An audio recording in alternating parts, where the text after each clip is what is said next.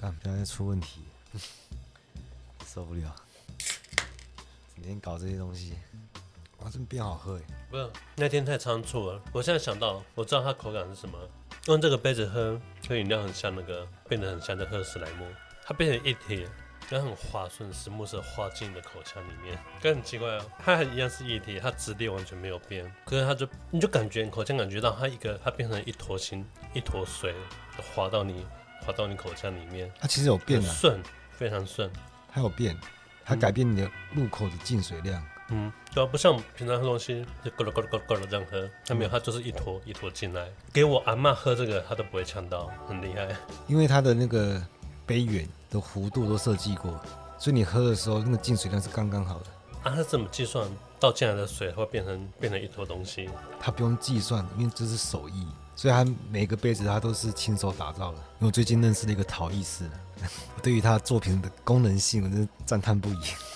而且很冲突是，这杯子喝起来真的很温顺，很温顺的一个容器，跟上面写的干你娘。然后我解释一下，他在做这个杯子的时候，因为他是做那个陶艺嘛。那有一天我也去他工作室找他玩，我自己做了一下，我发现干妈手拉胚超难的。手拉胚就反正就是大家印象中的那个是零一生死第六感，是零啊生死没有第六感生死恋啊第零一第六感应该是不是？嗯，他其实已经死了。啊，尼克基曼在哪一部？尼克基曼那一部是，哎，他们名字都很难记。我当下还记得住，刚刚十几二十年忘记，哎，谁是谁啊？尼克基曼那一部，啊，他也是鬼啊。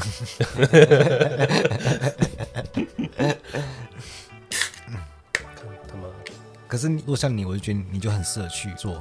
嗯，手感的东西，对对，你可以把你一些内在抽象的结构具现化、现实化。可是我我没有这个能力，你知道吗？所以我一直找不到那个，因为它陶会放在一个圆盘上面一直旋转，然后找它的中心点，我一直找不到，我一直没办法把它固定下来。他有跟你说初学者要花多久时间才找到吗？回去我苦练，我苦练六个月回来说我会。其实真的可以，这是可以靠训练。我练久，我一定也也会做手搭配啊。他说他有一次在那个。有一批是他那个他不要的，我就放旁边我看，哎，干真好好的，为什么不能卖？他在练习一个，就是在杯子上写字，反正一些新的技法。他就说，因为在创作的时候他是非常专注的，可是他有时候卡住就超不爽，所以他就变化变化，然后就在写干你娘。不是这个失败，他在写干你娘，因为他是把他当下的愤怒写出来。嗯，我们现在手上有一个很真性情的杯子。嗯，在创作上他遇到了瓶颈，他都直接写在这个杯子上面。可喝起来怎么那么顺呢？所以他后来就把这个桃啊拿去烧了，然后送给我。哎，他这个我完全可以感受到他这个作品的生命力，你知道？好，欢迎来到今日哲学，为你提供最新的哲学资讯。我是表示，我是第二哥。我觉得上次讲存在主义太早讲了。嗯。我们之前在聊存在主义嘛，其实很麻烦，因为不能说嘛，他就相当于不能说自己很谦虚啊，然后讲这这句话就没用了。不能说自己很谦虚。嗯。你可以讲，但你瞬间就没用了。因为我觉得我太早讲了，所以可能会很多环节都跳过了。可是我觉得不把它解决，感觉很没责任感。所以我今天想要就直接开药方，直接教你下一步。但是你不要想那么多，你就照着做就好了。或者你分了卖药电台感觉。因为哎，我觉得我感觉我真的很佛哎，我在这边讲的话全部都是真理，全部都是答案。哎，啊，不是我谦虚。可是问题就是你要听得懂啊。我可以讲真理啊，但前提也是你要听得懂啊。其实没有什么了不起的东西啊，教你下一步就很简单，干你他妈就是找份工作就好了。不是，大家最大的痛苦来源不是来自于工作吗？对啊，为什么？因为从来没有人跟你讲第二句话，你去找一份工作，但是他没有跟你说你要找怎么样的工作，找你喜欢、有兴趣的。干，那这到底是什么啊？刚才不讲清楚。我，我不知道我，我不知道我喜欢什么。那我就跟你讲答案啊，不是找工作，你其实只要找一个对象，找一个对象是你要把你的内在，你那个心，那个跳动的心，你的那个创造性，你要把它具现化。你要把它创造出来，你需要一个对象，你需要一个劳动对象。这个劳动对象是它，它可以实现你心中抽象的那个思维，你可以让它具现化，你才会跟现实产生连接嘛，这才有意义嘛。其他就是一个职人精神啊。其实下一步就是进入一个工匠精神、职人精神，它就可以解决你的存在主义危机。像我的杯子上面只写：“我是世界上最棒的同事嘛。”哪来的？谁给的？我自己做的。你 自己做。哎，谦虚啊，谦虚。他是个杯子而已啊。不是，我在想象你在公司拿着杯子，对，喝水，然后摆出很鸡巴的表情。就是有些人做事他，他他要的其实就是资本的增值性。有些人是真的在做实事的，他真的是不会钱的，因为他真的是在做事情的人。就例如说运送的那个人，他是包装的那个人，你说他是煮饭的那一个人。你说劳劳动力这一块，他这个劳动，他不是坐在办公室在那边想想一些什么行销策略，然后期待点击率上升啊，那种无脑增值性的增长啊。像这种职人，他其实都遗忘到自己，把自己完全沉浸进去，整个人都沉浸进去了。他与这个作品跟这个现实产生连接。你看，例如说他心中包装包装就算作品了，包得很漂亮。对，但是你的工作如果不是这样子的话，你就不会进入这种艺术家沉浸的状态。你只会抽离自己，你没办法定下来嘛。你总是抽离出来这因为看自己，一直想要看到什么。他没有对象，他没有办法沉浸进去，他没有这个能力，他丧失这个能力。他发现他的工作不是创造价值，他劳动的对象后面有一个。无脑的增值性，形式层面就是资本主义嘛。他眼前的对象，他创造他的时候，他真正创造的价值是是整个资本主义，它背后有一个定价系统，它是一个抽象符号，它就是增值性的符号。这力量不是我，这不是我创造出来的，他自己无脑增值。像有些人就是不一定是钱啊，像是也有那种文化资产阶级啊，或是学术资产阶级啊。例如说，哦，他可能在这工作待久了，年资自动升级，哎，他就要自动升级。然后你买股票就是要，你就期待它越来越好，越有那个价值。但是那个价值还是无脑增值出来的，就是像募资，募资哦，对啊，千万不要去搞募资或者是去。所以如果你的工作不是创造创造价值，就例如说，就我做这个节目嘛，我一直把它加倍嘛，因为我我喜欢哲学，我把它加倍怎样？我把它说出来，我加倍就是我要教大家，就很像希腊哲学家嘛，走在广场上就开始呐喊宣扬他自己的观念是吧？你就不拿那牛奶箱在路边？有点太危险了。哦，你说安倍哦？对啊。一般这种白领啊，他其实是被剥削的，只是他被掩盖起来。之后他是失去了一种，反正就像那个陶艺师跟他的作品融为一体的那个本能。他只会看到背后的资本，他就会把自己，他自己的内在精神，他就变成是资本的自我增值。你这样讲也是环境问题啊，因为像像就业环境就无法提供你这种工作。啊所以我我刚刚说方法了。不是，你不要再。如果如果你今天我只是个白领，嗯，那、啊、什么办法？你叫他叫他辞职掉，叫他去找。有一些有一些方法嘛，例如说，你可以在生活中创造一些你的规则。你知道这个规则不是硬的，就是例如说，每个礼拜五中午一起大家一起吃饭，然后礼拜三就固定喝饮料什么？你就定这些规则。干什么太小了？大家一起吃饭怎样？它具有社会性，而人可以交流嘛。那它也具有创造性。创造？对啊，其他甚至可以不是工作了，就是你去谈一场恋爱也可以啊。你把你你内在的创造性给实现出来，那找工作是最简单的方法。嗯，这个工作可以让你沉浸进去，而且你可以感觉自己正在创造价值。它可以跟现实连接之外，而且它可以产生社会性，然后它可以改变什么？看创造性啊。其实我们生产的东西。它有一种力量，就是这种干一种平等的力量。就例如说，我创造的东西是大家都可以享受的，它是跨阶级的，都可以产生共鸣的。没办法，鄙视链它它自然而然就会生成了。我们现在不是要否认它，我们知道、嗯、知道它有存在，但是我们要直接面对它，我要摧毁它。像我上礼拜去公园玩滑板，然后就经过一个，看到有有人在好像办活动嘛，卖啤酒，在公园卖啤酒。嗯，然后里面有 DJ 什么的，然后说哎，我想有 DJ，嗯，都有什么活动？对啊，想说然后想买个啤酒啊，嗯。就后来看到，哎，他只限有邀请函的那个进入，不是，这都是什么活动？嗯、我不晓得，他可能是邀请一些网红或者是一些艺人来吧，也太阶级了。对啊，但我我想说，干，反正 DJ 放音乐我也听得到啊。嗯、我就我就去全家买啤酒。我总归就说，你知道我是谁吗？我要知道阶级的存在，但你要知道这是很荒谬的事情。嗯，我不是啊。他说，你到选在公园这种场合开放式，嗯、你他妈你还围了个围个自己那种隐形的小栅栏在那里，不是是隐形的剧吗？嗯、我就给你没看我说，哎、欸，那个长那么丑也可以。他们的游戏规则就是建立在那个鄙视链之上，所以这些人一定会迷失啊，嗯、这些人一定会焦虑啊，因为他背后你知道他他本身没有价值嘛，他都是那种无脑增值性嘛。嗯，其实说存在主义。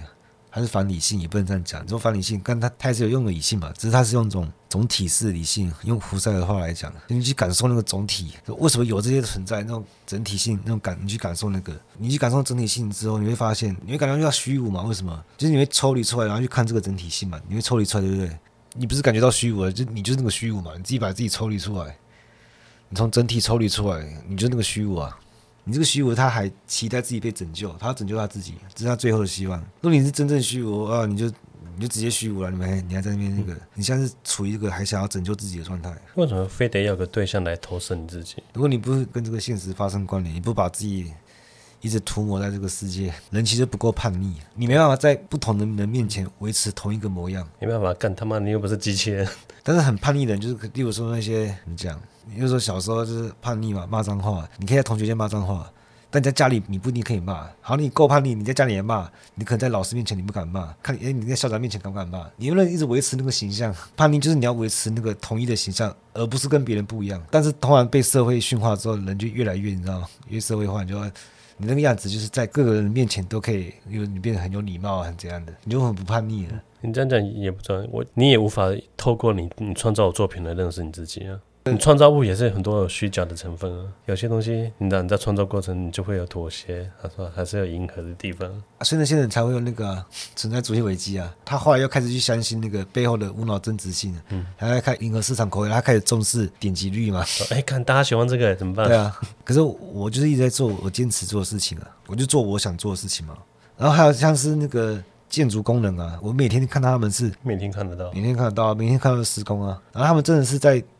建造这个城市嘛，他是他是做实事的人，他们就不会，他不会拉开距离，他会直接沉浸进去嘛，他直接沉浸在那个痛苦之中啊。或是你是做个外送的，做的是这种很机械性的，就没有什么创造性，没什么社会性，就是外送很机械性吗？搞不好有，他们这他这很 enjoy，就是我拍个最最优化的流程，对对，然后他顶多就是这样子，你去算那个红绿灯秒数什么的，然后规划最佳路线啊。他说：“我们抢到下一个路口。”对，但你顶多就是只能做这些东西，做这些东西啊。干他妈！我上次那个就撞到一个醉汉啊。对，干那时候谈了三个回来啊。嗯。坐车回到台北，他妈都已经十二点了。他骑机车，因为很大，啊，赶快回家，赶快洗澡，明天要上班。我就骑骑骑，他们那个醉汉就突然冲出来了，撞上去。我他妈 他妈又是我我飞超远，然后最后他跌了啊啊！他就找不到他假牙。我就摸黑，我就帮他找找假牙，然后就说：“哎、欸，你干嘛？你干嘛骑车撞我？你什么？”我说：“啊，干好烦，他妈好累。”然后上两天课，上两天课，我他妈，他说我隔天也要上班，他说：“好，他去报警，叫警察过来，然后把他送到医院，然后别弄弄弄弄到三点。”嗯，然后警察说：“哎，那你怎么负责？”他说：“啊，那个医药费什么？”我说：“啊，干他妈，我现在干，我现在很累了。”他说。我先回去休息呃！我明天下班之后啊，我明天上班前我再来医院看那个看这个阿贝怎样。嗯，就我上班前我先去去先看他，他他人已经走掉，然后问医生啊，医生就说啊，他说没事没事，他说那个啊就不了了之。嗯，不知道重点他假牙真没找到，呃，还蛮亏的。你没有跟他说？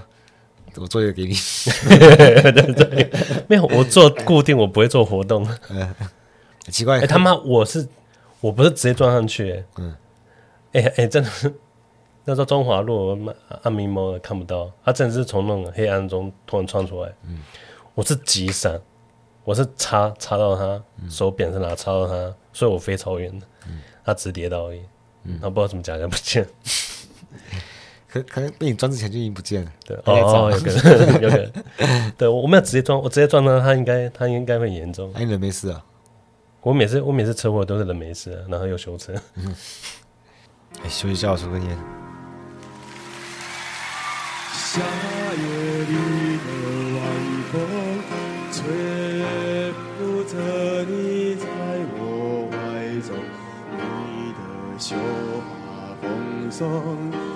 缠绕着我，随风摆动，月亮挂在星空，牵绊着你抒情中，有你味道的风，就是我。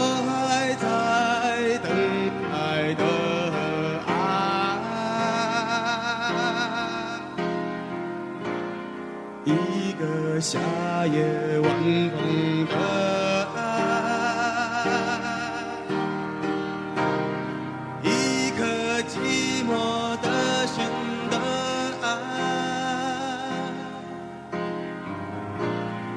一个还在等。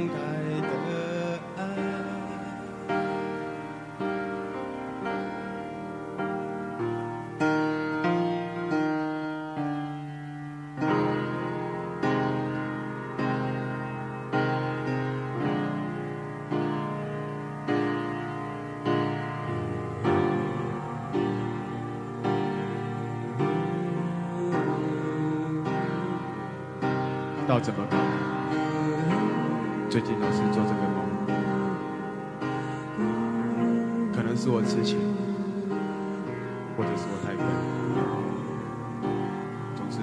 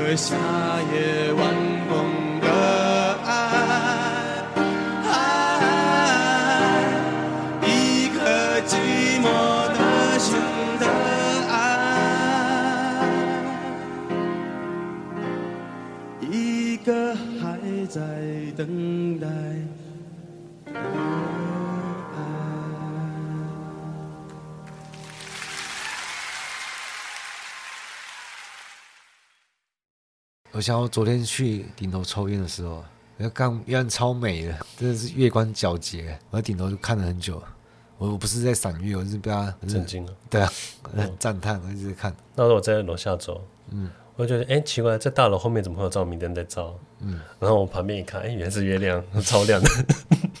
就今天才知道啊，原来昨天是超级月亮。嗯，但是我看到月亮第二个想法是什么？知道吗？第二个，那第一个是什么？第二个就是月亮好美啊，对吧？第二个是，第二个是想说，哇，隔天公司一定要拜拜，又可以吃零食。你知道我小时候是不吃零食的，对，我们家小时候都不吃啊。嗯，我吃零食是军中养成的，因为我发现很多人家里都会库存零食。然后我去女朋友家，很发现啊，他们有个零食柜，我说怎么会有这种柜子？这柜子是干嘛？嗯、对吧、啊？然后那超震惊。我以为我现在蛮会吃零食，可我觉得最强的零食还是孔雀饼干。它真的三十年口味都不会变，哎、欸，但好像又变松了一点。对，它口感没那么扎实。对，嗯，跟味道是一样。嗯，就跟我们之前吃那个超营养口粮一样啊。我以前喜欢吃那硬邦邦的，但是它变软了一点。对，它现在都很软了。我说他们我在吃什么？我很喜欢吃孔雀香酥脆。哦，现在为什么要再分享你喜欢吃什么零食？因为我真的吃出心得。嗯，我以前就会喝一个饮料，就是饮冰室。但他的缺点是他，他早期他他真的品管管很差，他他每一瓶味道都都不一样，嗯，他到最后 我最害怕那一天终于来了，啊之后再也喝不到好的，对他品管永远就是就是这么差，我就不喝它，拒喝。我觉得这跟那个跟 seven 咖啡一样，seven 咖啡其实我我喝到现在，我觉得我不确定，可我感觉他应该有换过两次豆子，但我觉得全家的咖啡很奇怪，每一家味道每个分店都不一样。而且不是分店不一样的，每个人泡出来，泡出来，这很奇怪。我都同一台机器，为什么你按跟他按不一样？而且我真的喝过有一个人，他泡的特别好喝。他是超隐藏的店员，好不好？他现在他现在要消失了，应该跑回去那个。嗯，我之前遇过一个全家店员，怎么泡咖啡都是失败。哎、欸，他也不见了。他每次那个牛奶炸的到处都是。是他泡咖啡是大失败，嗯、你就看到他。就很奇怪，那牛奶乱喷，喷到杯，整个杯缘全部都是，我都在干嘛？还满出来，我我也不不就是按几个键而已嘛？但是他怎么搞砸？他每次都搞砸，他每次喷到的时候，我就没关系，我就擦一擦嘛。然后里面那个，我看那个量也不到半杯，然后全部都是牛奶，还有咖啡嘞。但是有些客人没那么好讲话，有时候进那个全家，我看他。看他压力很大啊，手忙脚乱的，然后那个旁边客人在骂啊。最近我朋友还问我说：“你有听过牵挂吗。他说他这两天连听两天，他其实不是用震惊来形容，他是说，哎，他突然觉得牵挂很好听啊，然后就连续听了两天。我就跟他说，好，那我也来听。哎，你现在听跟以前小时候听不一样了。会啊会啊，其实也不用到那么久，你过一阵子听就会不一样。跟我我还记得我第一次喜欢伍佰的那个感觉。我喜欢伍佰，就是因为我爸很喜欢伍佰，嗯，以前就开车去去南部开长途车，所以一路上一直听伍佰。所以我已经是先先听了好几年伍佰，两三年了。那时候对音乐都很无感。那是到某一天在民生社区的时候，礼拜六的下午吧，就翻那个录音带，录音带。以前听伍佰感觉就是他的音乐会在我皮肤上就周围环绕。那天不知道怎么搞了，我胸腔都突然好像开了一个洞，他音乐全部流进我的胸腔里面，跑到我里面来，我就突然干他妈的怎么回事？干好好听哦。这跟一般人就是你喜欢听音乐，就可能你第一次听都很震惊不一样。我是已经听了好几年，我是那天突然感受到他几岁？诶，小三十几岁，九岁吗？八九岁的时候了。啊，但我跟你一样诶，我一直会开一个洞啊。不是，我也是听听好几年的。也不是，我一直想到我我爸。哦，其实我想到我爸，最主要是想到三件事情。我爸就是就是宵夜、二轮电影跟伍佰。没有台南担仔面吗？宵夜就是台南担仔面哦，嗯，不是宵夜有时候是炒饭，嗯，就是自己炒。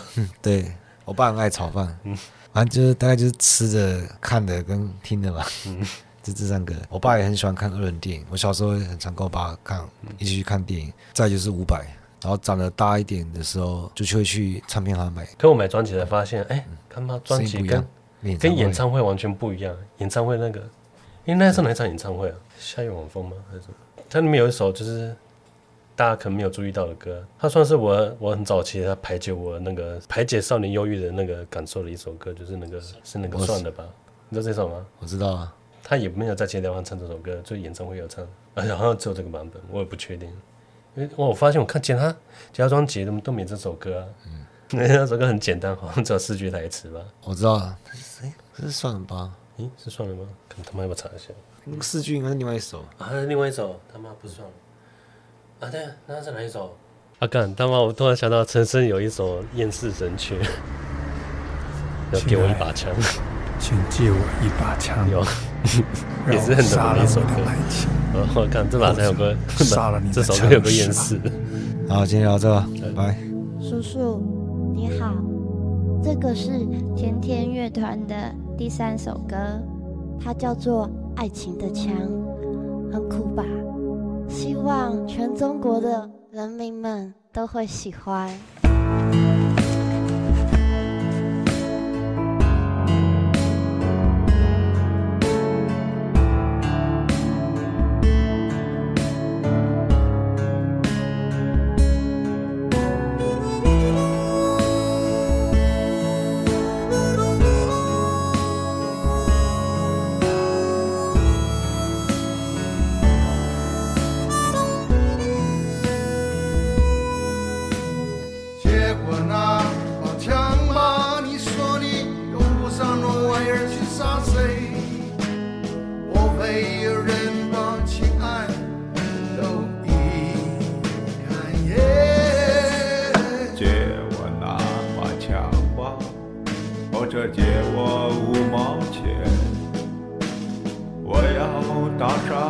北方的快车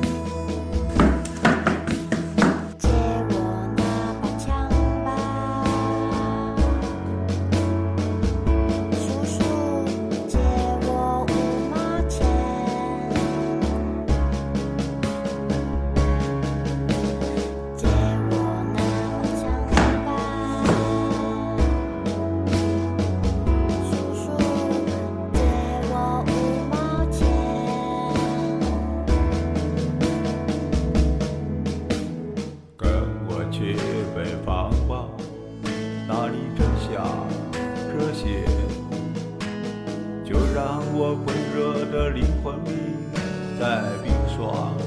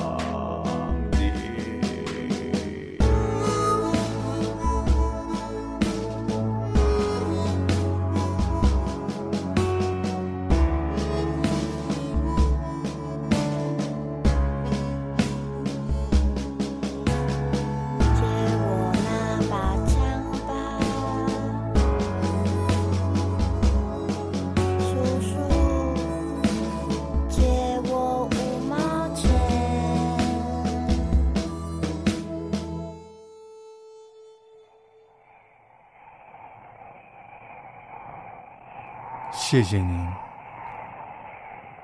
借我一把爱情的枪。